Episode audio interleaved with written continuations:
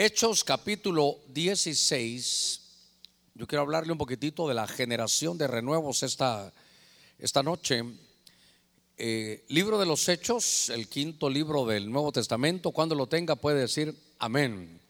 Capítulo 16, en el verso 1, hay una historia de una familia. Dice que el apóstol Pablo y también creo que Bernabé llegaron también a Derbe y a una ciudad que se llamaba Listra.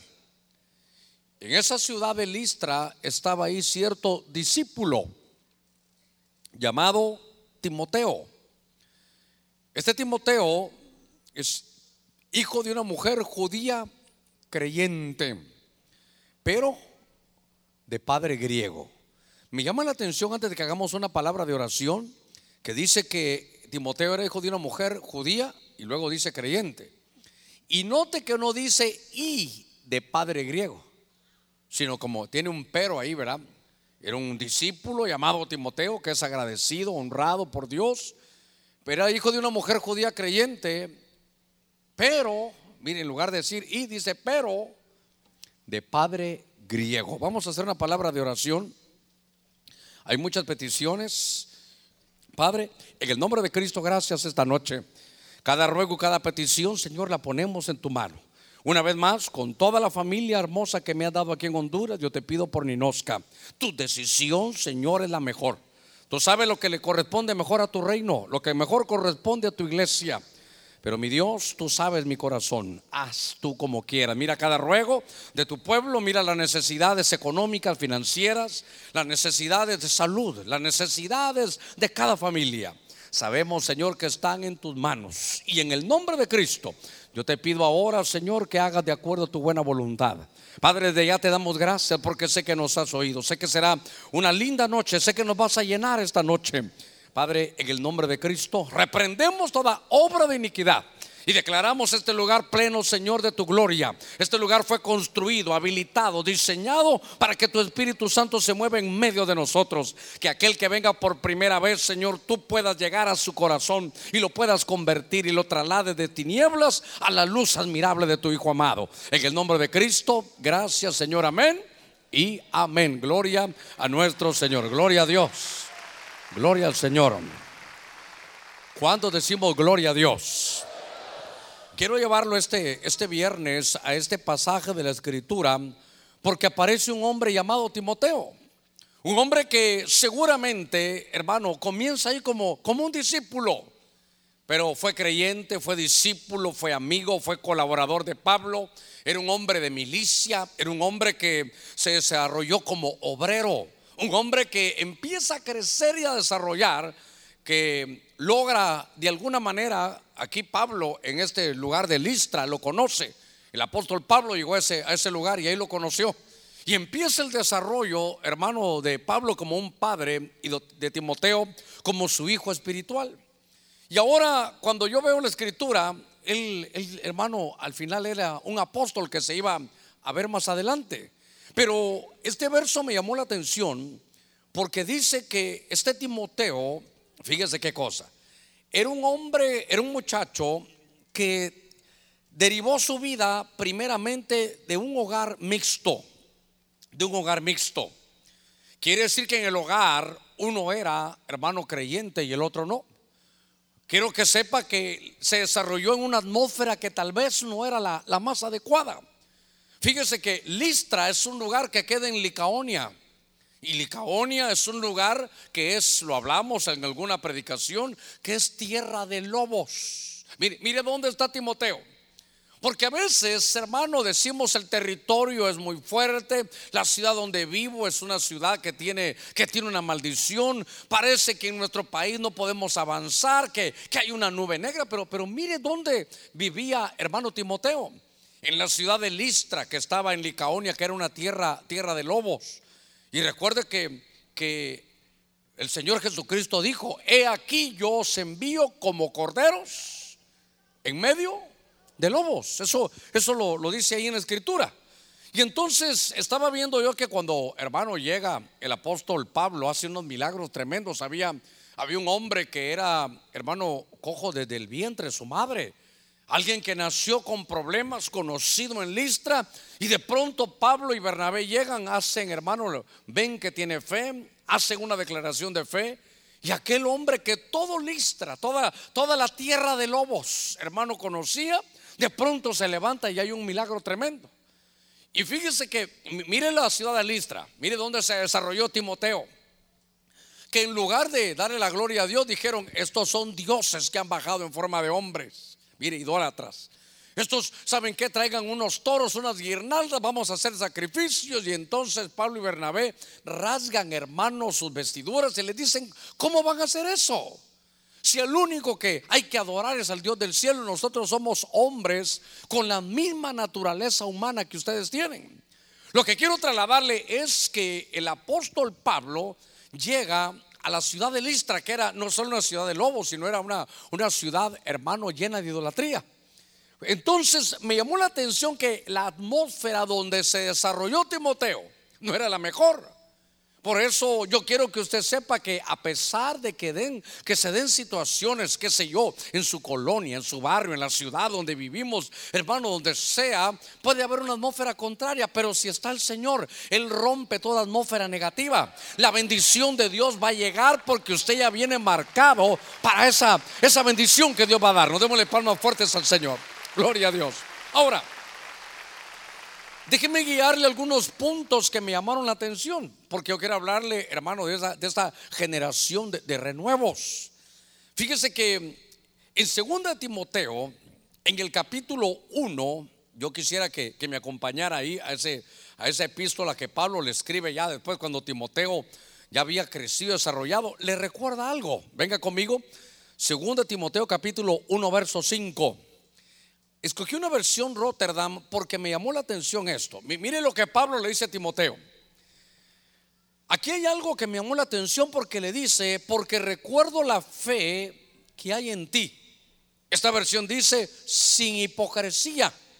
Nuestras versiones dicen sin fingimiento, una fe no fingida. Dice, yo recuerdo la fe que hay en ti sin hipocresía alguna. Y que moró esa fe genuina, sin hipocresía. Ponga cuidado moró primero en tu abuela Loida. Y dice, y en tu madre Eunice. Dice, pero la cual estoy seguro de esa fe también se halla en ti.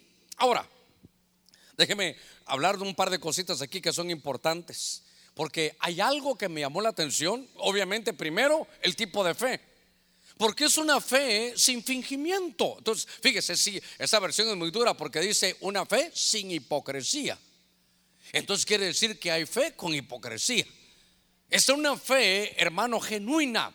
Y entonces la fe genuina, ah, yo quiero que reforzar un poquitito con lo que oímos en la, en la profecía. Porque en la profecía, hermano, tenemos que enfocar bien nuestra, nuestra, nuestra mente, porque decía ahí que por favor hay que enfocar nuestra mirada. ¿Sabe cómo, cómo lo entendió? En las cosas también que no se ven con estos ojos humanos. Por eso Pablo le decía a los colosenses, poned vuestra mirada en las cosas de arriba. Y cuando veo esta fe que dice aquí que no es una fe hipócrita, es que, la, mire, la palabra fuerte, ¿verdad? Pero hipócrita viene de, de fingir. ¿Sabe de qué viene hipócrita? De hacer teatro de fingir lo que uno no es, ¿verdad? Están, hoy vas a ser este personaje del cual tú no eres, aquí vas a fingir ser esto, aquí vas a fingir llorar, vas a fingir y entonces dicen aquí que no es una fe de teatro, es una fe, una fe genuina. Hace muchos años yo les leí un comentario de cómo eran los escultores. Los escultores tienen una, una visión diferente, ¿verdad? Pero recuerdo que para todos había un, un pedazo de roca ahí hermano deforme, todos iban a tirarle y él decía, no, yo veo ahí, qué sé yo, yo veo ahí esto y él lo empezaba a tallar. Y empezaba el escultor a darle forma a aquella piedra y la terminaba, pero habían dos tipos de escultores, los que eran hermanos se tardaban, eran muy finos y los que cometían algunos errores. Cuando cometían algunos errores, entonces lo que hacían es agarrar masía. Y entonces a los defectos, hermanos, le ponían esa, esa masilla para, para que no se vieran los, los errores. Por eso es que de ahí viene cuando se dice una fe sincera. Sincera. ¿Me, me, a entender? que, no las tienen que maquillar. Hermano, mire, lo, que le estoy tratando de, decir es que la fe no es que no van a haber problemas. La fe no es que no nos vayan a temblar, hermano, las piernas. La fe es de que si Dios ha dicho algo, yo me abrazo a eso. Y no importa que el hombre diga esto, diga el otro, que haya diagnósticos negativos, usted se aferra a la fe, usted se aferra a la palabra que salió de la boca de Dios. Y aquella palabra de pronto cobra vida, usted la abraza y dice, no importa lo que pase, Dios ha dicho que eso puede suceder y entonces se abraza. Es como, como aquel capitán que va hermano en medio del mar y viene una tormenta y todos se quieren ir y él sabe que hace el capitán, él se agarra del timón.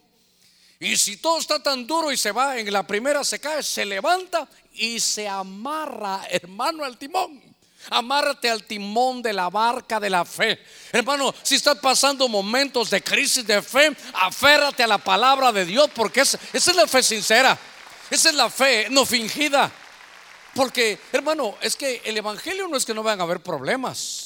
En el Evangelio van a haber problemas, van a haber crisis, van a haber dificultades. Nos van a hacer pasar por el valle de sombra y de muerte. Ese es el itinerario de la oveja del Salmo 23. Sin embargo, entonces, hermano, el pasar por el valle de sombra, dice, es una cosa, pero sombra de muerte. Sombra es esa cobertura de muerte. Pero entonces dice, cuando pasas por ahí, ovejita, dice, no tengas temor. Dice, no tengas mal alguno, no temas mal alguno. Entonces quiere decir que, que viene un miedo. Pero dice, no temas mal alguno porque yo estoy contigo. Pero, como decía la profecía, se va a ver con los ojos de la fe. Hermano, ¿alguna vez usted se ha sentido solo? ¿Cuántos alguna vez nos hemos sentido solos? Hermano, no me digan momentos donde dice, ¿y el Señor dónde está? Porque no se ve con estos ojos, pero hay que caminar como Moisés. Moisés decía que él caminaba viendo al invisible. Entonces, cuando yo veo esta fe, que es lo primero que veo aquí, hermano, que me llamó la atención, le dicen, veo una fe sincera. Veo una fe que, que, se va a detener bien, que va, que va, hermano, a agarrarse la palabra de Dios y que se va a aferrar. Cuando usted Dios le dio una palabra, hermano, aférrese eso. Hoy, hermano, hay una palabra que la repetimos, pero, pero yo quiero que, que sea su timón en las cosas familiares. Dice que si alguien cree en Cristo, va a ser salvo él y quién más. Y todo eso a su casa. Entonces, pero, pero pastor, tal vez no era para otro, tal vez no es para otro, pero sí para usted. Pero es que yo no veo que mi esposo esté mejor, yo no veo que mis hijos estén mejor. Usted abrace la fe, abrace ese texto y dígale, tú lo dijiste, de tu boca salió, yo me aferro, no importa la tormenta, aquí voy y voy agarrado a la fe. Démosle palmas fuertes al Señor. Esa es fe.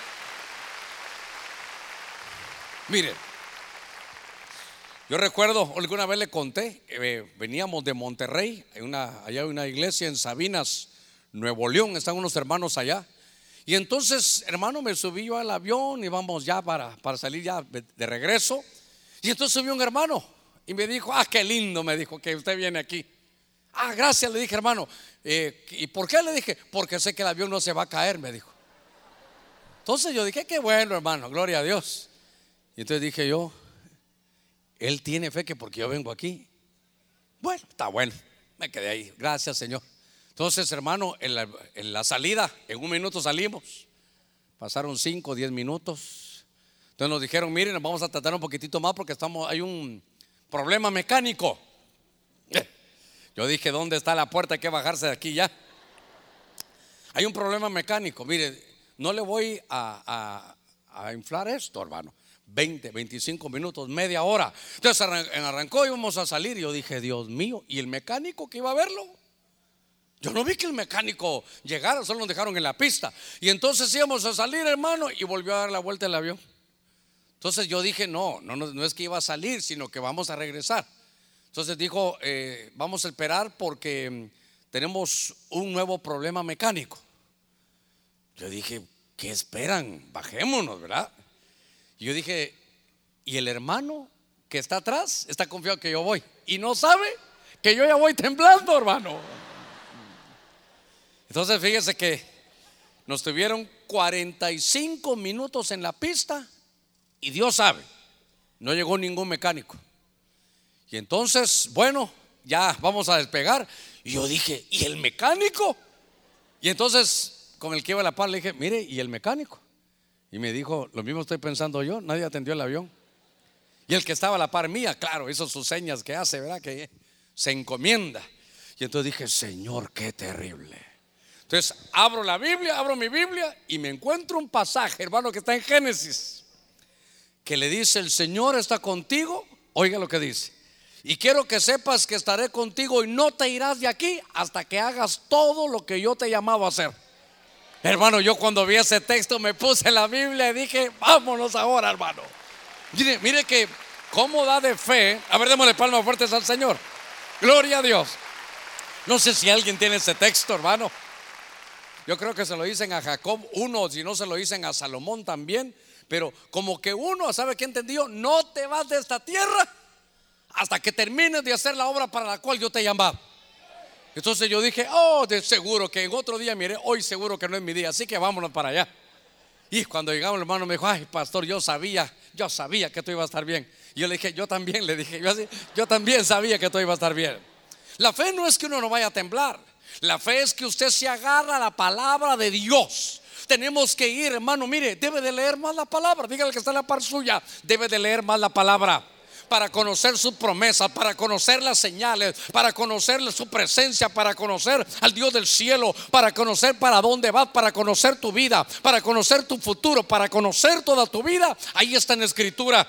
Por eso tenemos que ir y agarrar la Biblia y decir, sí, aquí está la palabra, aférrese a la palabra.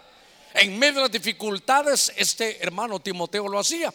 Y entonces, al ver este Timoteo, me llamó la atención una cosa espiritual que es, hermano, tremenda porque le dice, mira, tu fe es una fe sincera. Pero entonces le dice Pablo, esa fe habitó en tu mamá. Y esa fe de tu mamá primero estaba en tu abuelita, tu abuela Loida, tu madre Unice. Ellas tuvieron una fe sincera, una, ellos tuvieron una fe como viendo al invisible. Entonces note eso. Primero tu abuela, después tu mami y ahora tú, Timoteo. Él era la tercera generación. Y entonces me llamó la atención porque empiezo a ver que puede haber genética, pero de fe. Genética, pero espiritual. Usted sabe que la genética evidencia de quién eres hijo.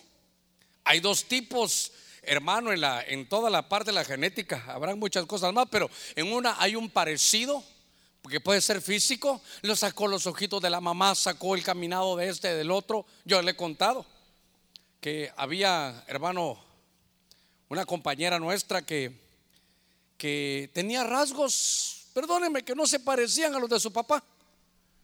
El papá era, hermano, es que Dios no puede dar tantos datos. Bueno, el papá era chinito. El papá era chinito. Y ella nació de ojos verdes y bien redonditos, hermano. Y entonces, bueno, ¿qué se podía decir, hermano? Y entonces solo sabíamos, ya cuando uno ya tiene 15, 16 años, usted sabe la malicia, la, ¿cómo dicen los muchachos? Espero que no sea malo decirlo. Eh, ¿Cómo es cuando le molestan a uno? Lo rebanan a uno si está mala, discúlpeme, la verdad, pero rebanar es, es que hacer así, bueno, quitar, quitar la cáscara. Bueno, es pelarlo a uno, ¿verdad? Y entonces vimos que ahí cerca de, de, de donde estábamos había un doctor. Y el doctor era de ojos verdes. Y que el doctor tenía cierto tipo de caminado.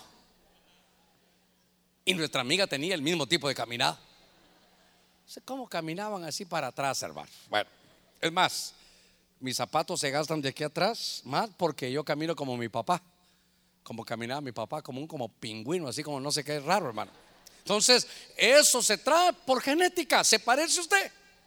Usted se parece a su papá en las actitudes, eh, en los modos que hay, porque esa es genética. Pero esa es la genética biológica y la profecía decía que, que viéramos mejor lo espiritual. Entonces hay genética espiritual. Porque le dicen, mira, aquí no estoy hablando de qué tipo de pelo y qué tipo de ojos tienes. Aquí sabes lo que veo en ti, Timoteo. Veo una fe sincera. Pero esa fe sincera que yo veo, también la tenía tu mamá y también la tenía tu abuelita. Entonces como que le heredaron la fe. Esto es, esto es delicado. Esto es delicado, pero, pero hay que verlo. Le voy, a decir, le voy a dar un verso bíblico que apunté aquí. En el libro de Hebreos, capítulo 7, en el verso 9, dice la escritura, y por decirlo así, por medio de Abraham, aún le vi, aún le vi, que recibía diezmos, pagaba diezmos, porque aún estaba, le vi en los lomos de su padre Abraham cuando Melquisedec le salió al encuentro. Alguna vez le hemos platicado, pero yo estoy hablando de la genética espiritual. Diga conmigo, genética espiritual. Ah, no, con fuerza, genética espiritual. Quiere decir que lo que usted haga ahora espiritualmente va a repercutir a sus generaciones. Y es posible que usted sea, hermano, producto de alguna situación espiritual que vino antes, pero hoy no voy a hablar de ancestros malos, voy a hablar de ancestros buenos. Porque fíjese que Abraham tuvo un hijo, Isaac. Isaac tuvo un hijo que era Jacob, tuvo a su hijo Jacob. Y Jacob tuvo 12 hijos y entre ellos Leví. Entonces, Leví, Jacob, Isaac y Abraham. Y si usted lee ahí conmigo, ese, ese es de los, hermanos, de los textos más profundos de la Biblia. Cuando Abraham se enfrenta a Melquisedec y de pronto tiene esa aparición y sale Melquisedec como un sacerdote del Dios Altísimo, le da pan, le da vino y le da bendición. Viene Abraham, se recuerda, y saca los diezmos y le dice: Aquí están los diezmos, porque era un sacerdote, reconoció su autoridad y ese sacerdote le daba pan, vino y bendición. ¿Quién dio diezmos ahí? Hermano, los dio Abraham. Pero ahí dice, en Hebreos 7:9, mire cómo, cómo lo dice. Quiero que usted lo vea porque esto es genética espiritual. Y dice, y por decirlo así, por medio de Abraham, aún le vi. Le vi que ni había nacido, él era la cuarta generación, que, que recibía diezmos, pagaba diezmos, pero ¿cómo pagaba? En su, en su, ¿qué era hermano? En su bisabuelo, ¿verdad? Vamos a ver, le vi, tenía su papá, que era Jacob, su abuelo, que era Isaac, su bisabuelo. Aquí no son tres, son cuatro generaciones. Dice que Leví ya estaba en los lomos de su padre Abraham. Qué tremendo que lo que usted, mi amado varón, haga ahora va a repercutir cuatro generaciones después. Cuando Abraham estaba pagándole diezmos, hermano, ahí, ahí, y la palabra pagar, yo dije qué feo, pero, pero aquí dice, así por lo menos esta versión que yo encontré, dice, y por decirlo así, por medio de Abraham, aún le vi que recibía diezmos, pagaba diezmos. ¿Cuándo pagó diezmos? A través de su bisabuelo. A ver, lo que el bisabuelo hizo le repercutió a él cuando él nació. Ahora, lo que me tiene, pero, pero de loco de hace rato y sobre todo ayer que lo estaba leyendo es que uno ya lleva en sus lomos cuatro generaciones. De Abraham, Isaac, de Isaac, Jacob y de Jacob, Leví. Pero dice que esa cuarta generación él la tenía en sus lomos. Mire la responsabilidad. Y entonces por lo que Abraham, el bisabuelo, hizo, ahora Leví, él recibía, él, fue el elegido para recibir los diezmos del pueblo. Entonces, esto me llamó, hermano, claro, claro del ángulo de Abraham, me llamó la atención el poder que tenían, hermano, que tienen los varones. Que el varón trae aquí en sus generaciones, hasta cuatro generaciones. Pero también después me di cuenta cómo Dios preparaba todo para el sacerdocio Melquisedec, porque ahí está involucrado también. Porque ahí ya no solo es un trabajo, note esto, no es un trabajo, ahora no es un trabajo solo del varón. Porque Timoteo, Nuevo Testamento, dice, por la fe que habitó, ¿En dónde? En su abuela y en su mamá. ¿Y la mamá con quién estaba casada? Eh, ¿De qué tribu de Israel era el esposo? Eh, no era de Israel, era matrimonio mixto. Y entonces digo yo, qué tremendo el varón, pero qué tremenda las hermanas también. Porque la abuela, hermano, había una fe en ella, en la mujer. Y entonces, esto es, ay hermano, a ver, cuando se habla de genética, obviamente se habla de herencias que uno trae. Diga conmigo herencias. Y ya se dio cuenta que hace poquito hemos hecho énfasis Que aquel hombre que se le acercó al Señor, yo quiero, yo quiero la salvación, yo quiero ganar. ¿Qué tengo que hacer para ganarme la salvación? Y, y el Señor le dio una lección y al final le dijo que la salvación no se gana. No sé si se recuerda. Que la salvación, ¿qué? Se hereda. Es herencia la salvación. Y entonces, ahora, yo no estoy pensando, quiero adelantar un poquitito para que nadie se vaya a confundir. Yo no estoy diciendo que yo soy salvo gracias a mi papá o a mi mamá. No, no, no. Yo soy salvo, hermano, gracias a Cristo Jesús. Pero como ellos recibieron a Cristo Jesús algunos antes, mire, como que le trastornó su genética. A ver, como que le, le tocó su genética porque es importante. Mire, en el Nuevo Testamento hay cosas muy importantes y yo por eso me gustó Timoteo, porque es un siervo, es un hombre conocido en la escritura, es un apóstol, es un hijo espiritual tremendo. Pero note que él fue elegido y era de un matrimonio mixto. Mire cuánto vale en el cielo, en lo espiritual, que uno de los dos por lo menos conozca a Cristo. A ver, ¿cuántos conocemos a Cristo Jesús aquí? Ya leyó 1 Corintios 7:14. Lo hemos hablado muchas veces, pero ahora me quedó como anillo al dedo, porque aquí hubo una generación de renuevos. Generación de renuevos. ¿Por qué? Porque tal vez todos decían, ay, mira con quién se casó Eunice Ay, se casó. Como recuérdense que el pueblo de Israel fue disperso. La dispersión es como agarrar un, hermano, qué sé yo, un envase, un florero de cristal, soltarlo y cuando cae que se rompe en mil pedazos y se va. Aquel, aquel florero se hizo mil, se dispersaron todas las piezas. Como Israel no cuidaba su comunión con Dios, le dijo Dios, si ustedes están bien, yo me voy a prodigar en bendiciones. Pero si ustedes se olvidan de mí, van a la idolatría, entonces los voy a dispersar por todas las naciones. Entonces, ellos eran de la dispersión. La mamá de, Timoteo, Eunice, ella era de la dispersión y cuando sintió estaba ya hermano en Grecia. No se casó con uno de la, con alguno de la tribu de Israel, se casó con un griego. Por eso me llamó la atención que dice discípulo allá en Listra llamado Timoteo, cuya madre judía era creyente, pero como el que dice el pelo en la sopa, el viejo era griego. Estoy hablando espiritualmente. Yo considero que este hombre también hasta se haber convertido, otro, otro día le cuento. Pero lo que yo veo es que uno de los padres, la mamá, hermano, era, era cristiana y era, era judía creyente. Primero de Corintios 7, 14 dice, porque el marido que no es creyente es santificado por medio de su mujer, que sí es creyente. Y la mujer que no es creyente es santificada por medio de su marido creyente.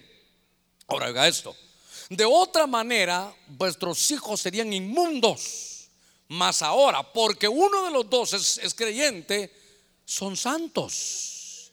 Entonces, Timoteo es fruto de, que como su mamá era creyente y su abuela fue creyente, como que le heredaron, hermano, un, un gen de fe. Es que, es que esto de la fe es, bonito porque es tremendo. A ver cuántos creemos en Cristo Jesús. ¿Sabe usted que hay un verso en la Biblia en Tesalonicenses que dice, no de todos es la fe? Dice que no es de todos la fe. Usted y yo podíamos ir, hermano, miren, sin saberlo, caminito, hermano, directito al infierno. Y ahí vamos en todo lo que nosotros pensamos, ya, ni eso de Jesús, eso es ser cristiano, ser evangélico, qué vergüenza, hermano, qué vergüenza para la familia. Qué terrible ser evangélico, una vergüenza terrible. Y usted hablaba de eso. Uy, los pastores, vividores desgraciados esos. Todo lo que se rieron alguna vez lo pensaron.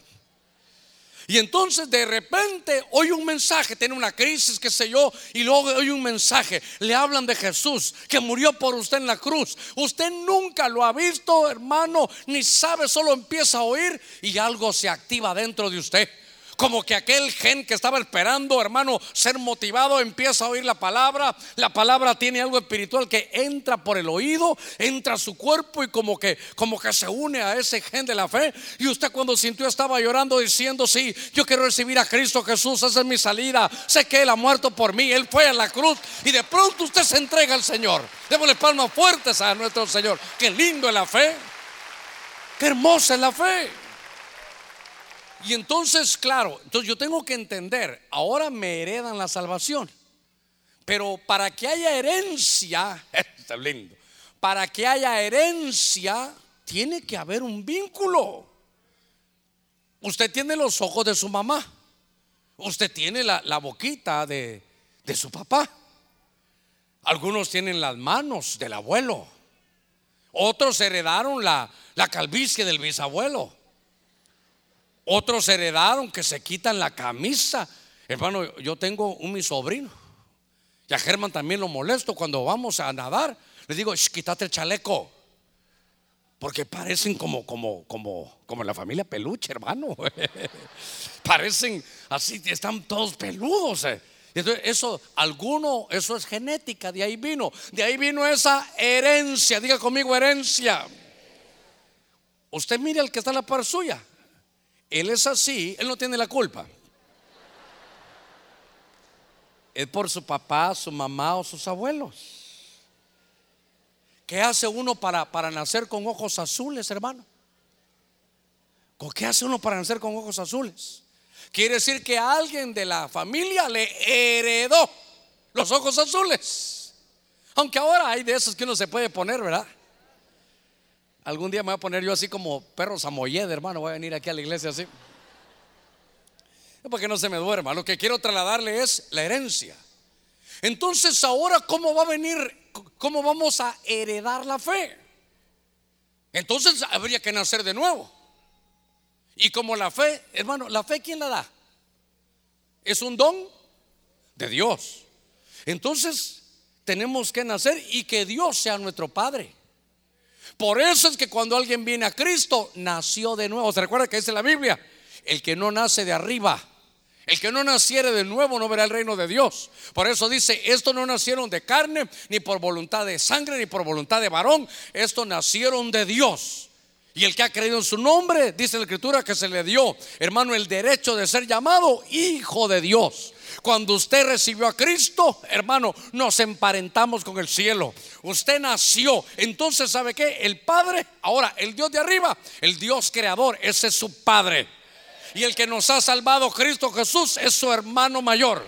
Y como hemos nacido nuevo, nos pone la genética y ahora caminamos diferente nos heredaron la salvación. Bendita obra de Cristo, bendita elección de Dios, bendito soberano. A Él sea toda la gloria, toda la honra por los siglos de los siglos. A su nombre, a su nombre, a su nombre.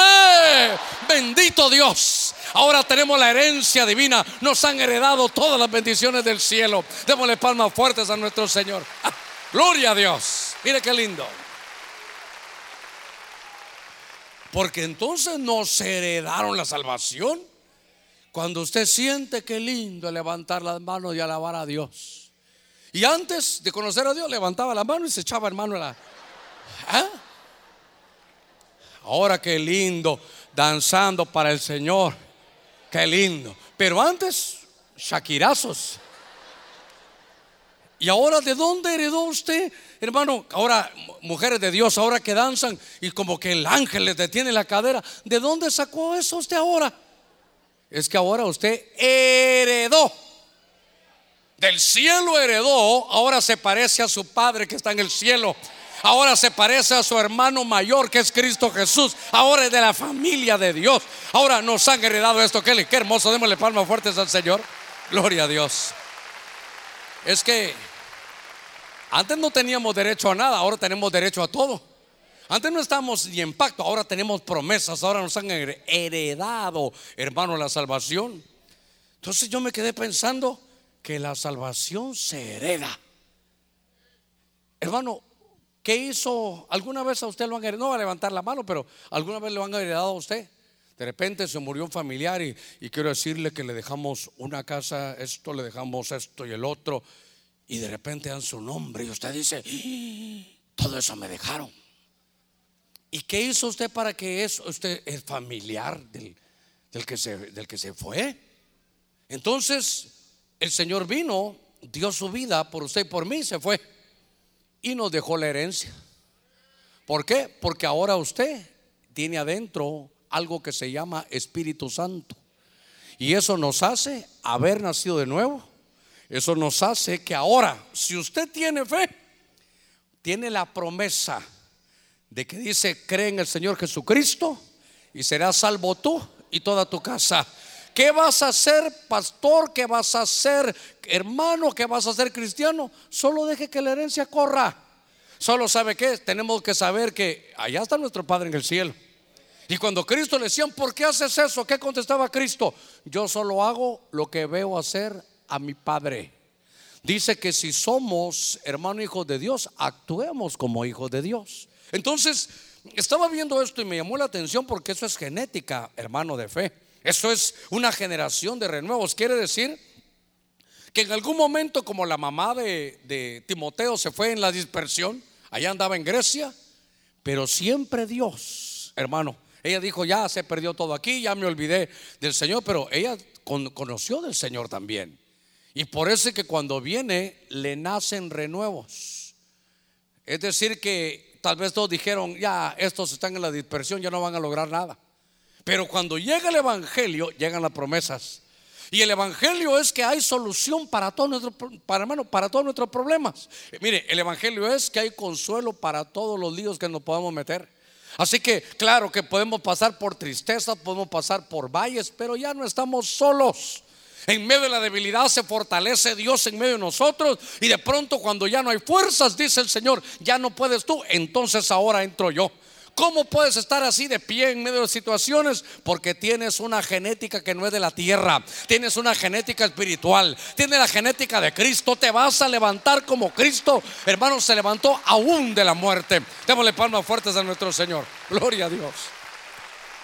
Mire, ahora, claro, es como cuando se hereda, entonces ya hay que hacer algo. Por ejemplo, si su hijo hermano es bueno para el fútbol, hay que meterlo en equipo. Si su hijo le gusta, hermano, edificar, es bueno para las matemáticas, él sueña con hacer edificios, métalo que estudie ingeniería, vaya que, que empiece, hermano, a hacer, o si no, que vaya arquitectura. Si le gusta, hermano, si tiene buen, buen estómago para ver sangre, él quiere curar a todos, quiere llevar sanidad a todos, él va a ser doctor, ayúdelo. Porque entonces ya lo trae, eso, eso lo trae ahí interno. Entonces hay que hacer algo. Y me llamó la atención, venga conmigo a 2 Timoteo, ya que estuvimos hablando un poquitito en el, hace un ratito hablamos de, de Timoteo en el capítulo 1, en 2 Timoteo. Ahora quiero que vaya conmigo a 2 Timoteo 3, 14 y 15. Dice la escritura, tú sin embargo persiste en las cosas que has aprendido y de las cuales te convenciste, sabiendo de quién o de quiénes las has aprendido. Entonces, ahora viene y le dice, hermano, que, que persista, que, mire, van a haber tiempos, hermano, donde usted puede bogar mar adentro, donde la mar va a estar tranquila. Esos son tiempos hermosos, usted va a ir a ver el paisaje, ahí va a estar tranquilo.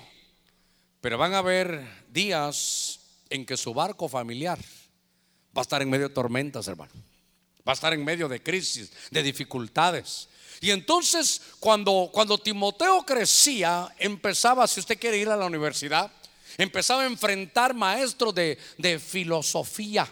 Empezaba a enfrentar situaciones que querían, hermano, confundirlo. Y entonces Pablo le dice, ¿sabes qué? Persiste eso significa ser constante, no desmayes. A pesar de las situaciones, recuerda lo que has aprendido. Pero, ¿dónde, hermano, había aprendido? Verso 15, dice la escritura, que desde la niñez, oiga, mire el trabajo de esa madre, desde la niñez has aprendido. ¿Está leyendo conmigo? Desde la niñez has aprendido a chatear, has aprendido a manejar el YouTube, Has aprendido a tener amigos del mundo. Has aprendido a echarte la quebradita. Hermano, yo no estoy en contra de la tecnología. Me gusta la tecnología. Me gusta la tecnología. Le pido a los que me rodean que, que no me dejen ahí, hermano, tirado, que me va a quedar como, como un viejito que ya, ya no, ya no le hago. Una vez me dijo, pastor, ¿qué pasó? Me dijo, ¿por qué? Porque fíjese que en los años, qué sé yo, a ver, hace unos 30 años, cuando uno iba a trabajar, llevaba uno un maletín, hermano, un maletín. Si lo quiere oír más elegante, llevaba uno un attaché. Attaché, ¿verdad? Recuérdense que yo fui a comer a Eupeu de Cochón, a la pata del chancho. Entonces es la palabra francesa, attaché. Pero eso ya no se usa. ¿eh? Ahora, eh, una computadora, una maletita, unas así como de que usted la lleva como una maleta aquí a medio lado, o si no, en una mochilita, ahí van todos, ¿verdad? Pero yo decía, llegar a la iglesia voy con un traje. Y entraba con mi mochilita. Eh, me regalaron una para ponerme así. Ay, Dios mío, me sentía como escalando. Entonces, ¿sabe qué? Me compré un attaché. Entonces ahora vengo con mi attaché. Y solo entré y me dicen unos ancianos. ¿Y pastor, y ahora?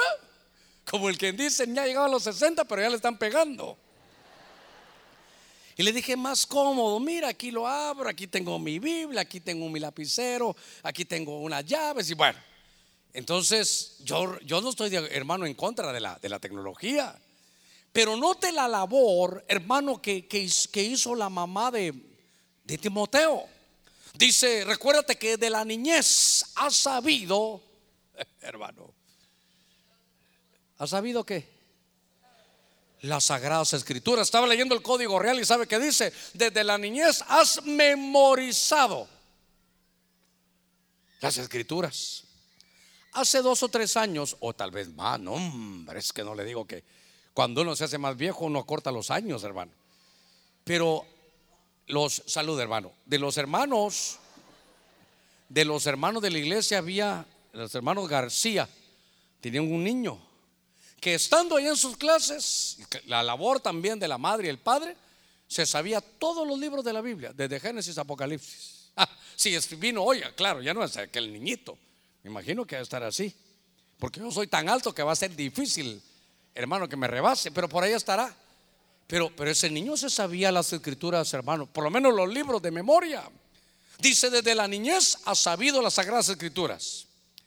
Y dice las cuales te pueden dar sabiduría. Ahora, cuando estoy viendo esto, veo, veo la tarea, hermano, de, de las madres, porque aquí el hogar era mixto y el padre, dice, pero el padre era griego.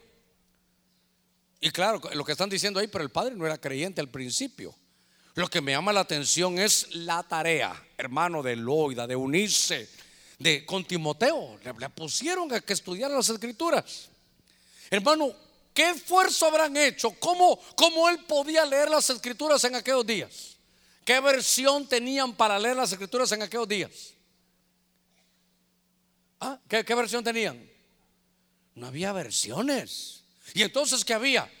Hermano, la Torah era, eran rollos, hermano, que carísimos que había que tener. No podían decir, a ver, pasame Levítico, número de Deuteronomio, no. Aquel que era ricachón que llegaba, hermano, de, allá de África a cada culto, ¿se recuerda usted? Aquel que llegaba en el libro de los, Hechos capítulo 8, él logró, porque él era el que manejaba el dinero, hermano de su imperio, y llevaba un rollo de Isaías. Lo que le quiero decir es todo el esfuerzo para tener un rollo por lo menos para leer. ¿Qué esfuerzo habrá hecho papá? ¿Qué esfuerzo habrá hecho mamá Loida y Eunice, hermano, para que para que él tuviera las escrituras. A ver, ¿qué esfuerzo ha hecho usted para que sus hijos sepan las escrituras? Porque mire, ahora es, ahora los niños eh, quiero un celular, quiero un celular, hermano. Mire, la vez pasada llegó uno de mis, de mis nietos y como ellos, claro, les prestan todo, ¿verdad? Y me dijo, abuelito, sí. Lo peor es que se llama Germán igual que yo.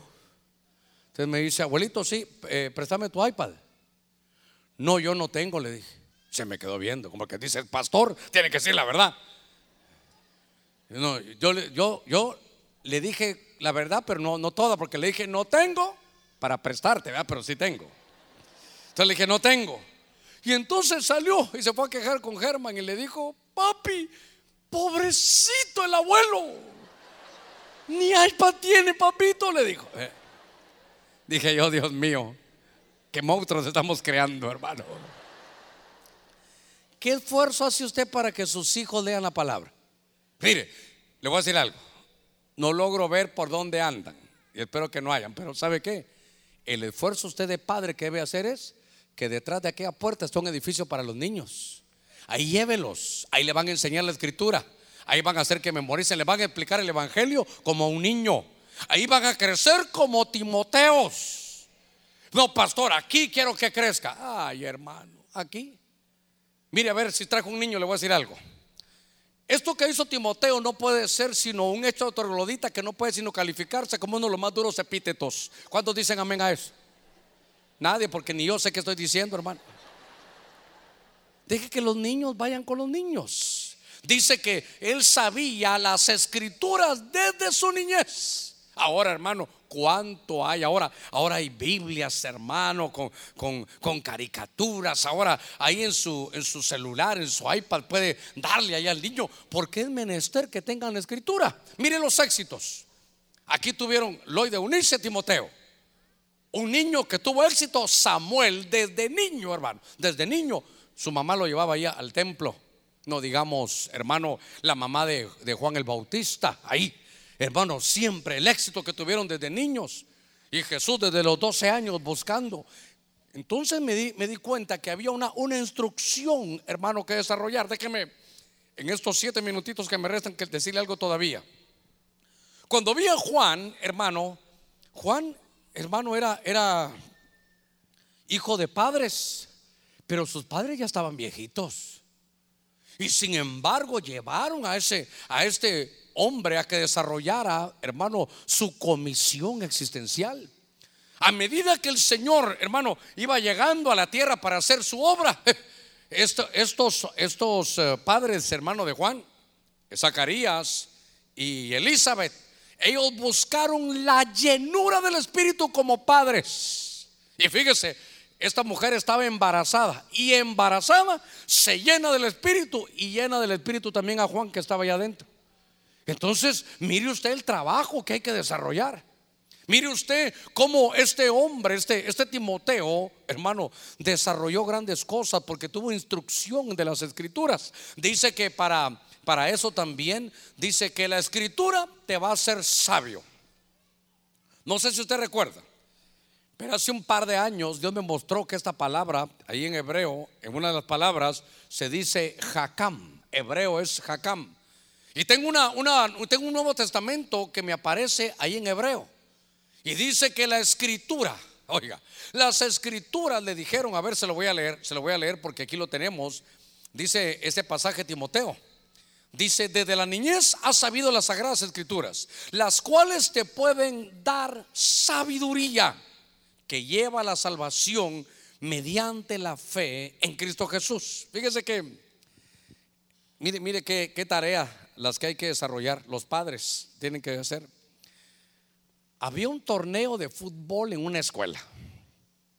Y entonces eh, iba uno de los nietos a participar y era sábado. Yo el sábado, hermano, me dedico a leer la palabra, pero me insistieron que fuera que fuera. Al final fui fui al juego. Y entonces fíjese que no, estaba lleno ya, que los hermanos, no había parqueo. Y entonces nos abrieron ahí, nos abrieron eh, eh, no hay parqueo. Entonces, ah, muchas gracias. Hey, me dijo, ¿usted es hermano Germán? Sí, para servirle. Me dijo, ¿sabe qué? Hermano, yo un hombre, yo hubiera querido esa estatura, hermano, como de un 85. Y me dijo, hermano Germán, yo lo oigo desde los 12 años. Mire, primero me cayó bien. Y dije yo, quiere decir que ya estoy viejo, ¿verdad? Porque aquel era ya un hombrón, hermano. Y entonces me dijo, bueno, ahí le cuento, porque lo que me llamó la atención es, lo oigo desde que tengo 12 años, me dijo. Ah, bueno, usted platicamos, no venga, se me dijo, aquí le voy a dar un parqueo. Bueno, total, hasta parqueo me dieron, hermano. Y entonces dije yo, desde los 12 años, hermano, tenemos que luchar por nuestros hijos. Lo que ellos van a enfrentar, si lo que están enfrentando ahorita es difícil, lo que viene va a ser peor. Pero si lo llenamos de luz, si hacemos que sepan las escrituras, no solo es letra, es rema, no solo es letra, es la palabra de Dios que en el mundo espiritual penetra y te puede dar sabiduría para que podamos desarrollar una nación que esté influenciada por el Evangelio de Cristo. Démosle palmas fuertes a nuestro Señor. Ah, esto, esto es hermoso, hermano. Lo que Dios nos ha dado en este país es algo hermoso, tenemos que valorarlo. Ahora, ¿dónde comienza? En los padres, en nosotros que nos reunimos aquí, hermano, cada, cada noche de los viernes. Mire, ahora hemos hablado de genética de fe, hemos hablado de generación de renuevos, como tuvo la mamá, hermano de Timoteo, y la instrucción de la escritura. Otro día recuerdo un poquito más de esto, pero los jacam son aquellos que saben edificar. Sabiduría de Salomón para edificar.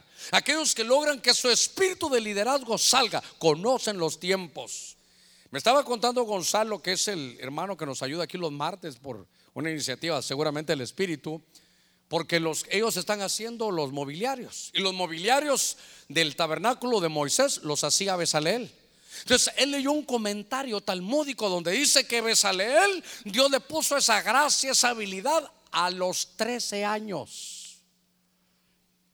Hermano, sé que nuestros hijos crecen, se desarrollan, sé que nuestros hijos van a pasar por, por medio de, de, qué sé yo, de, de situaciones de adolescencia, pero desde la niñez las escrituras estuvieron con, Timoteo.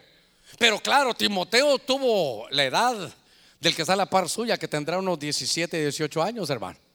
Y entonces lo que hizo Timoteo, ¿se recuerda? Se metió al gimnasio, hermano. Claro, dándole, hermano venía el culto y vamos a alabar a Dios. Y, hermano, se, ponía para atrás y aquel ropero. las hermanas pasaban viéndolo, hermano, y era, le decían hermano Romario, mitad ropero y mitad armario, hermano. Era un hombre tremendo.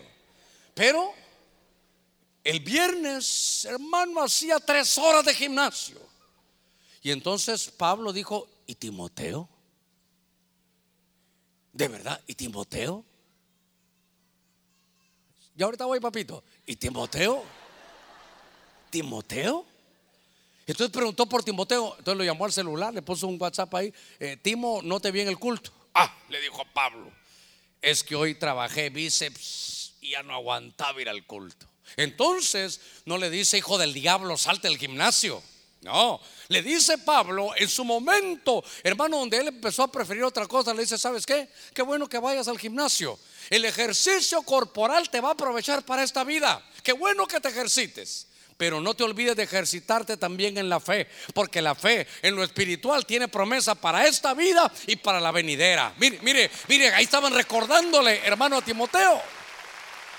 ¿Cómo pudo volver? Porque él desde la niñez, hermano, tenía ahí las, escrituras. Voy, voy a cerrar, voy a cerrar.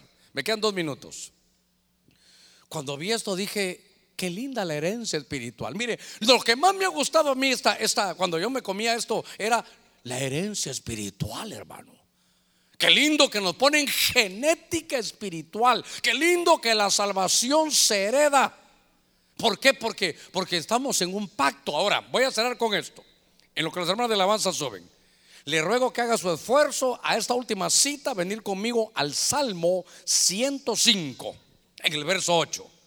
Salmo 105, en el verso 8. Dice la escritura, pero siempre, hablando de Dios, se ha acordado de su pacto, de la palabra que ordenó a cuántas generaciones? Yo contento porque Loida, Eunice y Timoteo 3. Ah, salté en un pie por, por hermano, por Abraham, Isaac, Jacob y Leví, cuatro. Y el pacto de Dios, Él lo ordenó por mil generaciones. Del pacto que hizo, dice, con Abraham.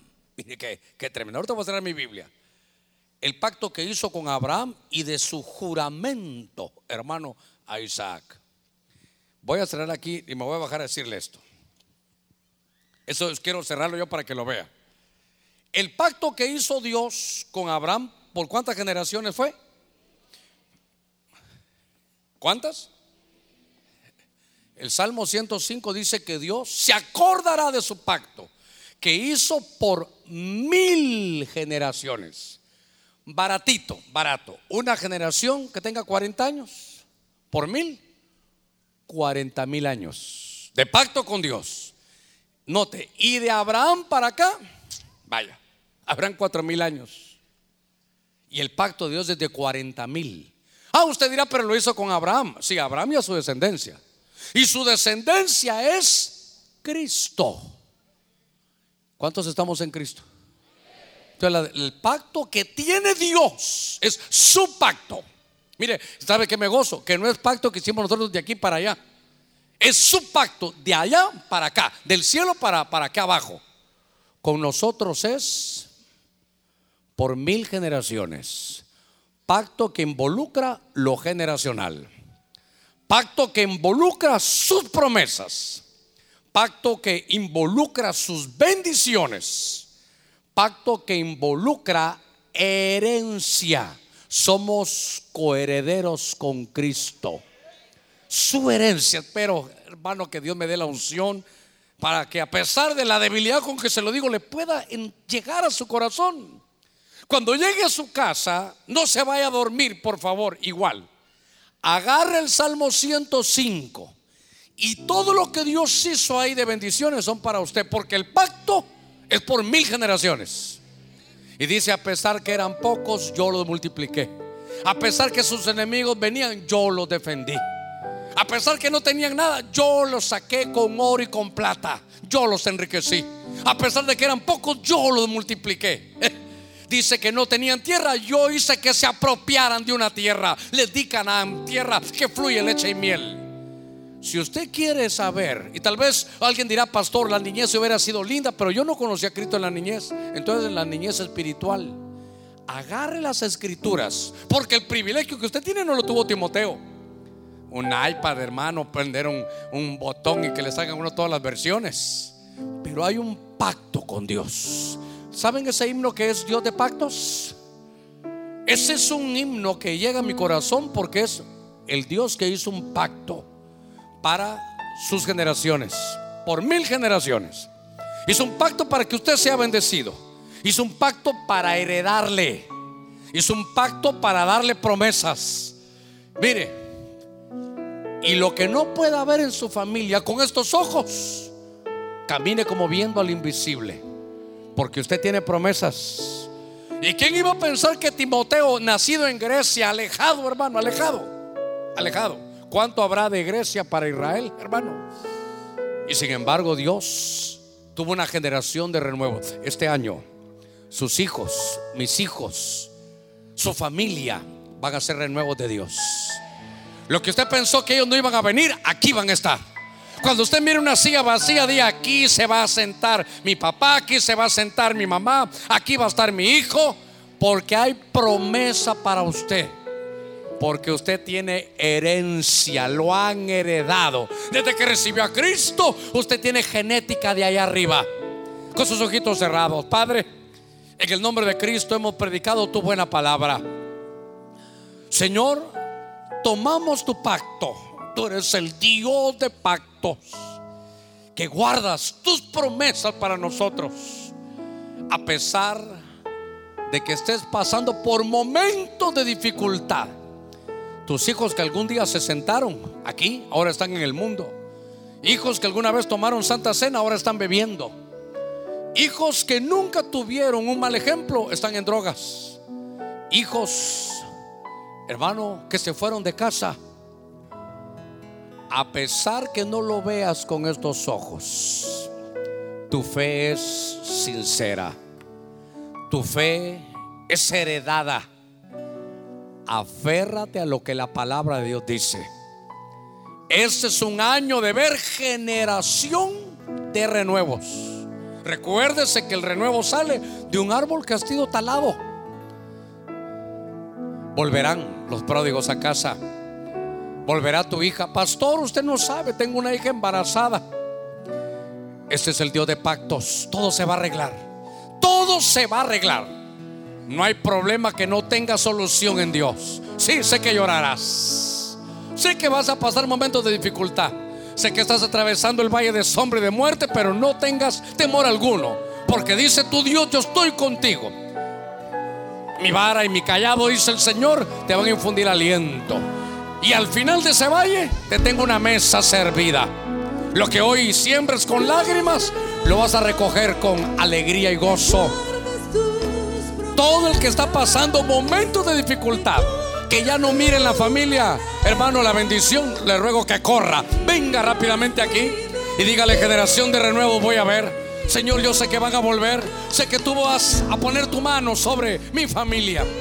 Todo aquel que se quiera reconciliar, todo aquel que se ha olvidado, todo aquel que ya no mira la luz del sol de justicia, aférrate a ese timón, amárrate a la fe. Toda la iglesia de pie para que sea más fácil salir para los hermanos. Hoy Dios tiene algo especial.